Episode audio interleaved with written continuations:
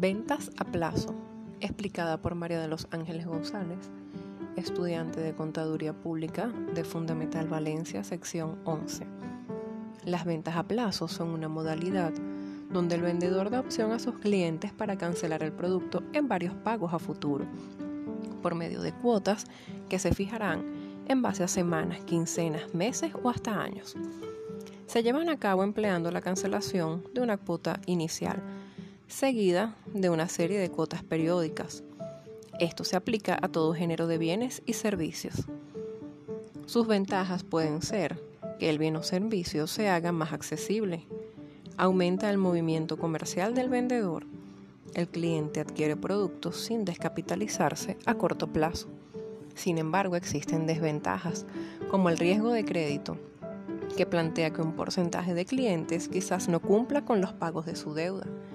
Se generan mayores costos financieros para el cliente, pues cada cuota incluye intereses por el valor del dinero en el tiempo. Puede incentivar el consumismo en factores de la población que son vulnerables a caer en impago, el cliente se siente satisfecho al momento, pero en futuro va a cargar con la responsabilidad de cancelar las cuotas, generando estrés o conflictos.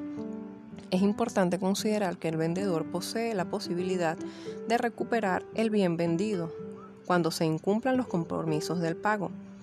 Sin embargo, las pérdidas de los contratos de venta a plazo pueden ser el mal estado de la mercancía recuperada, altos costos para recuperarla, gastos de administración y cobranza, incremento de cuentas incobrables, la vida útil del artículo puede ser más corta que el plazo de pago.